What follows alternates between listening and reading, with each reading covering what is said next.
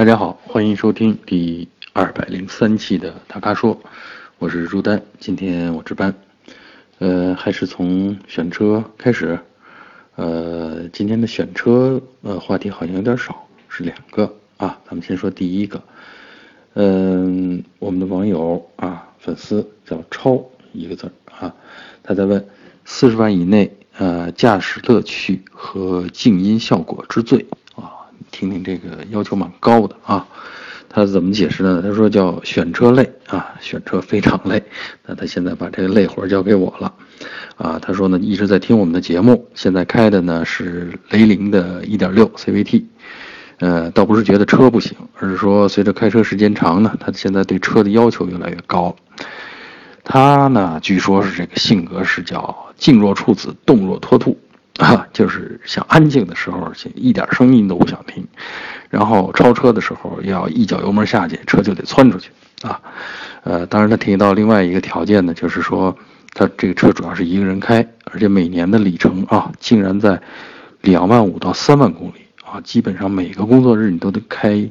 一百多公里的往返啊。而且呢，提到了用车地点呢是珠三角城市啊，深圳、广州、惠州啊这样的穿梭。而且呢，高速和城市道路是七三开，就是说以高速为主啊，跟我估计的差不多。呃，它的第要求呢，就是说车系不限啊，车系我估计就是什么日系啦、德系啦什么这类的，车型不限啊。当然前面有个预算，说四十万之内啊。呃，另外呢，自己有点这种呃外貌控啊，希望找漂亮的车啊，让我们给推荐。呃，首先我说这个驾驶乐趣和静音效果。要是都好，这确实太难了。然后呢，你再加上一个四十万这样一个条件，嗯，真的不好找啊。我虽然曾经以前跟大家说过，就是说我觉得，呃，四十万之内基本上可以把现在汽车技术上这些潮流的技术啊都装备上了。当然，前提是别上豪华品牌啊，就只是咱们纯粹的谈技术。但是如果想把驾驶乐趣和静音都做得很出色，这其实是很难平衡的，因为任何一款车啊，或者任何一个品牌，它都有自己的个性啊，自己的品牌的这种味道，呃，没有一个品牌说我既强调驾驶乐趣又强调静音的，为什么呢？因为呃，声音呃，发动机的反应，很多时候就是驾驶乐趣的一部分啊。不过呢，为了满足我们这位粉丝，我还是给他梳理了一下。嗯，既然他说车系不限，那么咱们先从静音渐长的这个日系开始啊。我觉得呢，四十万大概应该可以买到这个雷克萨斯啊 N S N X 两百啊这样的这个车型。那这个是二点零 T 的啊，动力呢是没问题的。另外呢，雷克萨斯呢主要就是静音，强项就是静音。当然你要说再多的这个啊，还有。雷克萨斯的这个静音，咱们说清楚啊，呃，主要是怠速，呃，车停在那里以及低速的时候，啊，确实很安静。嗯，高速跑起来啊，我觉得这个风噪声当然要比相应的这个非豪华品牌，比如丰田的这种 SUV 要低一些，但是路面的噪声啊，这个可能也仍然会传到车里不少，所以你追求的这种。呃，静若处子，或者说这个安静的时候一点声音都都不能有，这个还是不太现实。呃，当然，我觉得这个雷克萨斯呢已经是这方面比较好的了。另外呢，你要想在这辆车上追求驾驶乐趣的话，嗯，我觉得有点问题啊，它不能很好的满足你啊。那另外一个呢，就是同样花这笔钱，或者说不到四十万，还有一个选择呢，就是丰田皇冠的二点零 T。啊，皇冠这个车呢，我觉得在静音上面其实已经非常接近雷克萨斯的水平了。2.0T 呢，呃，在这个车上的这个动力的匹配呢，呃，我觉得开起来还是挺有乐趣的啊。嗯，而且呢，皇冠这个车呢，车身也比较长啊，轴距比较长，它确实适合你经常跑高速这种使用工况啊。所以呢，我觉得这应该是一个不错的选择啊。嗯，再在日系里边再帮你找一款，比如说是斯巴鲁的力狮啊，同样有 2.0T 啊这种很强的动力。那它其实没有皇冠那么安静，但是它的好处呢是驾驶乐趣更强一些，因为它是真正的全时四驱，而且是这种水平对置的发动机，就重心很低啊，所以呢你在做这种超车呀、变线呐这种动作的时候，你会觉得这个车更更怎么说呢？更合身，更称手。啊，开起来称心如意啊，就是它基本上能达到你人车合一的这种感觉啊，所以呢，我觉得这个就这款呢，就力狮这款呢，虽然是在静音上稍微差了一点，但驾驶乐趣上啊，要比皇冠和雷克萨斯的 NX 要强啊。那这是日系，嗯，德系里边吧，其实德系都不太讲究静音，你要是真的强调静音的话，又要颜值的话。我觉得大概也就只有奔驰 C 了吧，啊，它也能够在这个四十万元这个价位上，那 C 两百啊，C 三百，C 三百可能就超了，啊，C 两百呢，那我觉得还是可以的，啊，就是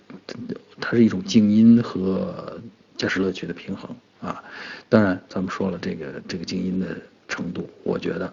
至少我的驾驶感受，呃，表明它静音没有做到雷克萨斯的那个水平，嗯，其实我还有一个建议，就是说，咱们考虑一个特殊一点的车型，呃，插电式混动怎么样？给你找了一款啊，高尔夫 GTE。你如果有充电条件的话，啊，这个车可以开五十公里的纯电动，啊，五十公里的纯电动就意味着基本上没有发动机的声音。当然了，这个路面的噪声和风噪声，你你基本上没法避免啊，任何车都没法避免了啊。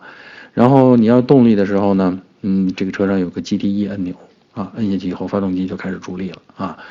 发动机加电机，那个加速还是很爽的啊。当然，这个小车呢本身重一些啊，大概一点六吨左右啊。不过，呃，跟它的动力感觉匹配起来，我觉得驾驶乐趣和静音啊都够了。这个车好像是二十八万左右啊。那好吧，就给你提供了这么三个系列的选择，你自己定夺吧。好，再说我们第二个选车话题啊，呃，我们的粉丝叫安可啊，他在问，十五万以内家用的第二台车，就家里第二辆车啊，该如何选？啊，这个比较宽泛，他又具体的描述了一下，他说呢，呃，每天上班得开十五公里左右啊，这个家里要有小孩了啊，而且呢，这个家里这好像所在的城市在。限号或者这种单双号吧，限行吧。那么基于这些原因呢，考虑买第二辆车。呃，他现在开的是是奔驰 C 两百 L 啊，就是加长轴距的啊。每天的都是拥堵路况，哈，很痛苦。平均时速也就十二公里。那我估计你这油耗应该也得十二升吧？啊，那第二台车啊，打算预算控制在十五万之内。他目前就纠结了。纠结的车呢有 Smart Forfour 啊，挺时尚，但是我我真的不是特看好这两款车。另外还有卡罗拉双擎啊，或者是卡罗拉1.6的自吸啊，还有 Polo，还有哈弗 H2 啊，H2 呢可能就带点这种 SUV 情节了。呃，总之呢就是想买个轿车，还是买个越野，还是买个油电混合，也，真的非常纠结，想请我们帮助这个指点。呃，其实我一眼看过去哈，捋了一下你提到的这些车名，我觉得符合你的需求的哈，呃，一个是双擎，就是卡罗拉双擎，另外一个就是 Polo 啊。双擎是什么好处呢？双擎省油啊，嗯，你越堵啊，它其实我们不能说越堵越省吧，至少是越堵的情况下，它跟那些常规的动力。呃的那些发动机相比呢，就是它的油耗优势越明显，啊，所以呢，这个解决油耗的问题，解决堵车的这个给你带来的这种呃不爽啊，这个卡罗拉，呃不错，而且呢，作为家里的这个第二辆车，我觉得这个小一点方便一点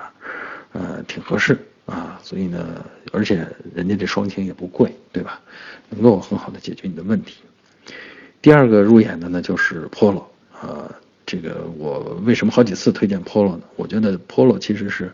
很典型的这种城市小车，啊，有一个特点就是说它的车身长度没超过四米，啊，作为家用呢，它满足你这个基本的出行需求，啊，然后呢停车非常方便，啊，就是四米这个长度是基本上路边有车位，你想都不要想，不用想，肯定能停下去。啊，就不用担心停没处停车这个问题啊。当然我不知道你所在，不用不用考虑，因为你所在的城市已经很堵了，所以我估计车位也相应的紧张。呃，所以呢，这个我看得入眼的啊，一个就是双擎，一个就是 Polo 啊。至于你刚才说的这个越野的问题，我觉得越野的事儿吧，还是从长计议啊，因为它跟你前面提到的这个需求其实完全对不上。十五万，你其实买不了什么有像样越野功能的 SUV 啊。然后油耗，你那么开的话，你买个 SUV，这油耗肯定甚至会高于你的 C 两百啊。这家里的第二辆车，你要是你本来是图方便啊，结果第二辆车比第一辆车还更麻烦的话，你这钱花的冤不冤？对不对？好，那我觉得我已经讲清楚了啊。好，下边咱们开始说用车的话题啊。我们的粉丝叫番茄炒西红柿啊，这个很很很很很好的名字啊，是不是得加点鸡蛋或者加点葱花呢？啊，他问的是关于呃汽车喷漆的问题。他说，呃，车表面的喷漆是不是原厂出来的？原厂出来的，就是说原厂的喷漆是最好的。啊，有他，因为他听说呢，这个如果不是特别必要，那不要去做这种补漆啊，除非是真的划伤了。啊，是不是？问我们是不是这样？啊，另外呢，他说如果真的需要喷漆的话，是去 4S 店好，还是去大点的汽车？保修店啊，或者说汽车修理保养店，嗯，如果是金属漆伤了啊，修复难度是不是真的比较大？嗯，我从头开始回答啊，这个是不是原厂的好？啊，是这样，其实油漆啊，就是汽车用的这些漆，无论你在呃 4S 店还是在修理厂还是在原厂，其实漆都差不多啊，甚至都是一样的。那么原厂，我们说原厂喷漆的好处在哪儿呢？是它的施工条件是最理想的，就是工艺条件是最好的啊。它有这种超净的车间，就是非常干净，没有粉尘的那种车间。然后呢，这是喷呢，也是机器手喷涂，就是我们说的这种机器人啊，这个车身的。每一侧大概各有两只机器手在那喷，啊，所以可以保证喷的很匀，那都是精心设计好，针对这个车身的这种喷漆的这种动作路线啊，呃，另外呢，它还有这种高温的烘烤，呃，这个多道多次的这种不同温度的这种烘烤啊，所以这个最后的这个漆膜呢明亮啊透明，而且硬度还挺高啊，这些工艺条件，说实在的，在 4S 店。要想达到都是很勉强的，比如说超净车间，那 4S 店要真有超净车间的话，这个可就贵了去了，啊，机器手那你就更甭想了，对吧？高温烘烤，嗯，就有有整有喷漆房可以把整车放进去，但是那个烘烤的条件，其实肯定不像呃总装厂里喷漆车间的那个条件那么好啊，所以呢，这个原厂漆是最好的，那我是这么认为的啊。另外呢，就是你提到这个，那既然这么解释清楚了呢，你也就别纠结这个是四 S 店喷好还是那种汽车保修店，那个其实水平都差不多啊，都不如原厂啊。呃，那咱们再说一下这个金属漆的问题。其实金属漆呢也是这个道理，金属漆会比普通的这种单色漆呢会贵一些。呃，当然这个贵主要是视觉效果上，其实油漆本身没有差那么多啊。呃。金属漆，你要想在外边的厂，呃，修理厂去补漆，啊，呃，如果不是做这种全车整车喷漆的话，它可能会有一点问题，啊，除了本身调漆的时候的或多或少的这种色差之外呢，另外呢，这个金属的这个颗粒度，啊，就是里边的这些云母片啊，这些细的金属质感的这些小颗粒的颗粒度，可能也跟原厂的不一样。啊，甚至喷漆的时候的方向的手法也影响这些金属颗粒在漆面下面的反光，啊，所以呢，这个，呃，要想达到这个，呃，特别是补漆，要想跟原来的原原车漆，呃，匹配，如果是金属漆的话，其实挺难的啊，除非是某些深色啊，或者说真的是某些喷漆师傅经验非常丰富，啊，一般来讲，这个难度确实挺大的，好吧？再来看我们嗯，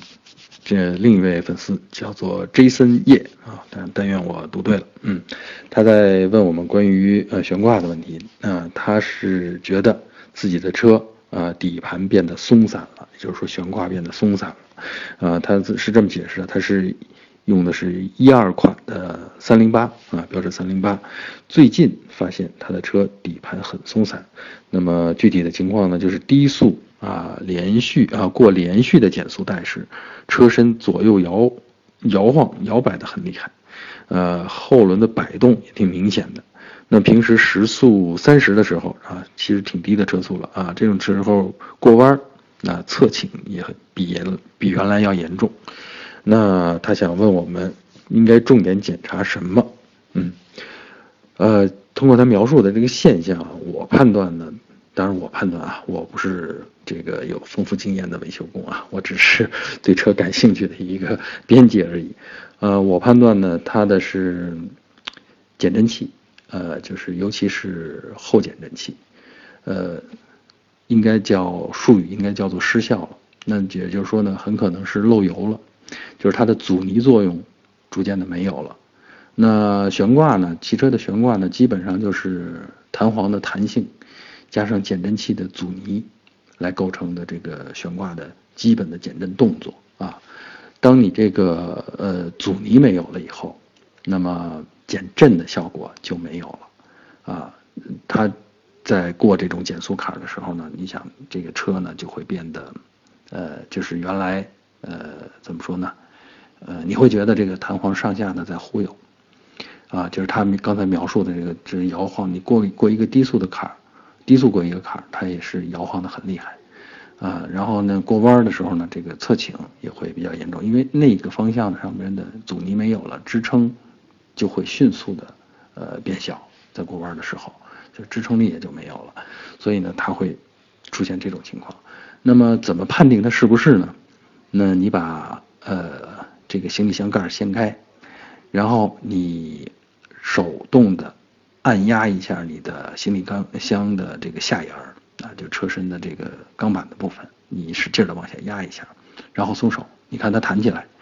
如果减减震器是正常情况下呢，它应该弹起来一下，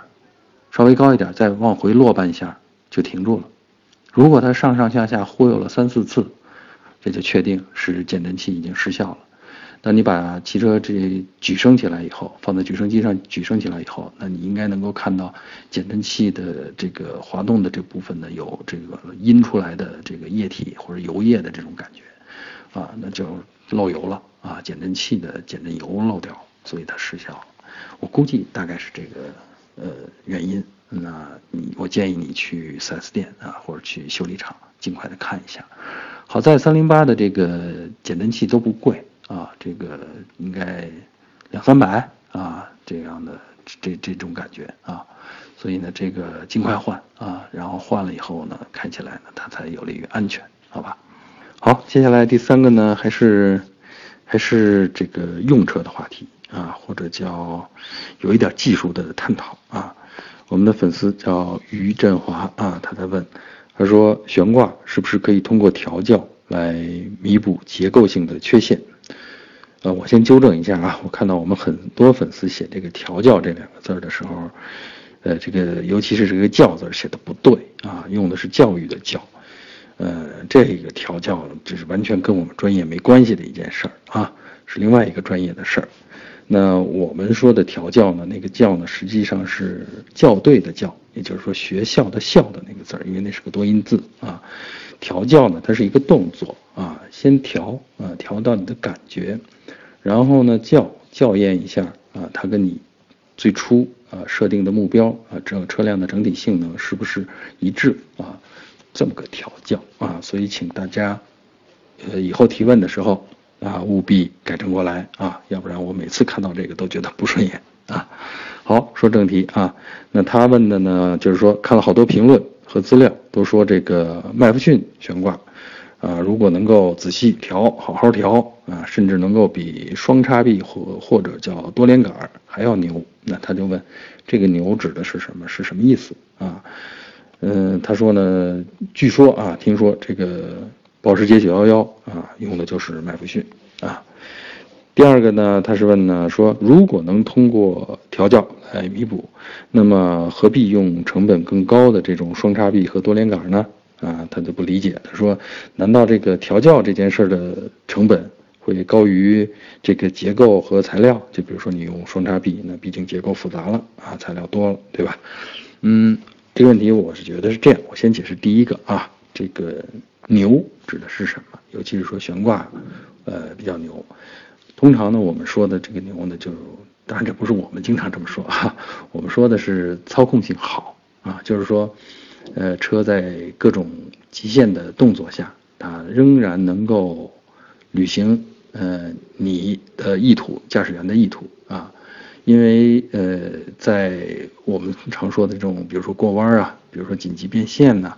啊绕桩啊，啊这种情况下，其实这个车轮的受力它是不均衡的啊，有很多的侧向力，而且呢，这个时候呢，车轮本身还要这个导向，嗯，他要掌握着这个车的方向，那么再跟重心匹配起来，再跟它的摇摆，就是左右摇摆的这个重心这个动作频率固有频率匹配起来，啊。仍然能够最终保持车辆行驶在你驾驶员希望的这个路径上，或者叫这个轨迹上，啊，这种水平就叫操控性好，啊，如果不好，那就会，比如说遇到这种离心离踏的时候，啊，这个会滑出啊你预定的轨迹，那么你修正又很容易一修正又过了，啊，这就叫操控性不好，就不牛了，啊。那么，先咱们解释清楚了，这个什么叫牛，或者说这个调教追求的是什么啊？那再说这个911，保时捷911这个例子，911其实并不是因为用了麦弗逊才牛，而是因为911本身它的设计和制造理念，包括它的调教理念都很牛啊。然后因为结构的限制，它的前悬挂它是用的是麦弗逊。然后保时捷的工程师确实很强悍，因为人家的研发中心外边就是赛道，或者说这个试生产车间外边就是赛道，那么呃可以随时改，就是在研发过程当中啊可以随时改，随时在赛道上来校验啊，这就是说我一开始说的那个调和校，他他们这两件事真的是一体了啊，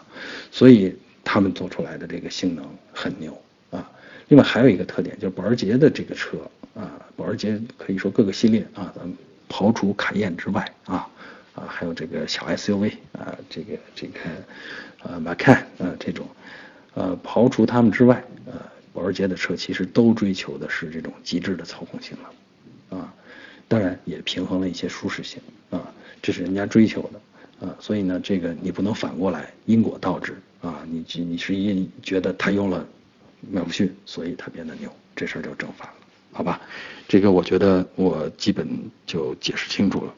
那么调教的成本是不是要高于材料？那像保时捷那样的调教，我觉得真的是是要花很很高的，至少是人力成本啊。所以呢，这个当然大多数车其实不用，而且呢，大多数的量产呢，其实没有必要追求那种极致的操控性能。所以呢，用更好一点的结构啊，更完善一点的结构来解决这个问题啊，只要消费者能买单啊，就 OK 了，对吧？好，再来最后一个用车的话题，我们就结束今天的问题啊。呃，我们的粉丝叫疯狂魔力啊，听这名字就有点暴力啊。他问的是关于 ECU 的问题，嗯，他是他觉得是看好 ATSL 啊。写的都是小写，但我猜他指的是凯迪拉克的 ATS L 啊，那个加长轴距的 ATS 那款车，啊，他说呢，这个在这款车上，他的意思是在这款车上，这个刷 ECU 有什么问题啊？主要是刷 ECU 有什么副作用？会不会呃使发动机的寿命缩短啊？我觉得是这样，就刷 ECU 的这个事儿吧，你追求动力呃，这个短期是可以的啊。但是呢，这个从成熟的这个呃设计来讲，或者这个成熟的 ECU 的标定来讲，那么 ECU 呃它要满足的呢是发动机在各种工况下，比如在呃最冷的地方，在最热的地方，在海拔最高的地方，啊，它都要让发动机有一个合适的性能，啊，而不是偏科啊，所以呢，这是原厂 ECU 设定的这个。呃，思想设计思想和路线，那么对于一些改装爱好者来说呢，那你可能就追求某一项性能，那比如说你你就要一个加速，加速快啊，甚至呢就是就快那么十秒二十秒就足够了啊。那在这种情况下呢，其实你你可以刷 ECU 啊，但我告诉你，你牺牲的是什么呢？就是你刷了 ECU 呢，就是直接的，通常直接的效果呢就是油耗会变高，那不管你怎么刷。油耗会变高，然后呢，当然我说的不管怎么刷是指你提升性能的这个这个刷法啊，呃，另外呢就是排放会恶化，嗯，所以呢你想想就是，呃，为了那几十秒，那你每天使用的时候，你其实你都要承受这种高油耗和恶化的排放啊。另外呢，如果经常使用这种高功率模式啊，就是你过分压榨这个发动机的功率和扭矩的话。会导致这个发动机内部这个活塞啊、气门这些，嗯，工作剧烈工作的这些机件的热负荷会高，啊，因为你要从里边榨出那么多马力来，嗯，它只有玩命的工作，只有这个在极大的这个压力下去工作，那么热负荷会高啊，短期可能还行，长时间的这样工作呢，会确实会影响这些机件的寿命，也就是说会影响发动机的寿命。啊，所以呢，我是觉得，呃，如果不是一个完善的改装方案，啊，就是说我就想刷个 ECU，刷个 ECU 就完了，这件事呢，你刷一下，偶尔试一下，玩一下是可以，啊，不要长时间的那么干，它确实会这个损害发动机，好吧？好，以上就是本期大咖说的全部问题，欢迎大家继续在微社区中提问。如果您想了解更多的汽车资讯和导购信息，呃，请持续关注我们的微信公众号和车评网。另外，呃，欢迎大家下载我们最近推出的极品车 APP 啊，虽然目前只有 iOS 版啊，呃，这款 APP 呢，囊括了超过一百款功率量产车和改装车啊。刚才咱们就聊到改装车了啊，这些官方数据、高清大图，还有各种排名啊。这些我相信这些都是资深车迷啊，或者是严谨的数据控啊都喜欢的内容，所以呢，呃，别错过这个 APP 啊，到苹果商店去下载啊。当然，如果在苹果商店里不好找，你就看我们这段文字下面的两维码，那个就是直通的下载通道。好，我们下期节目再见。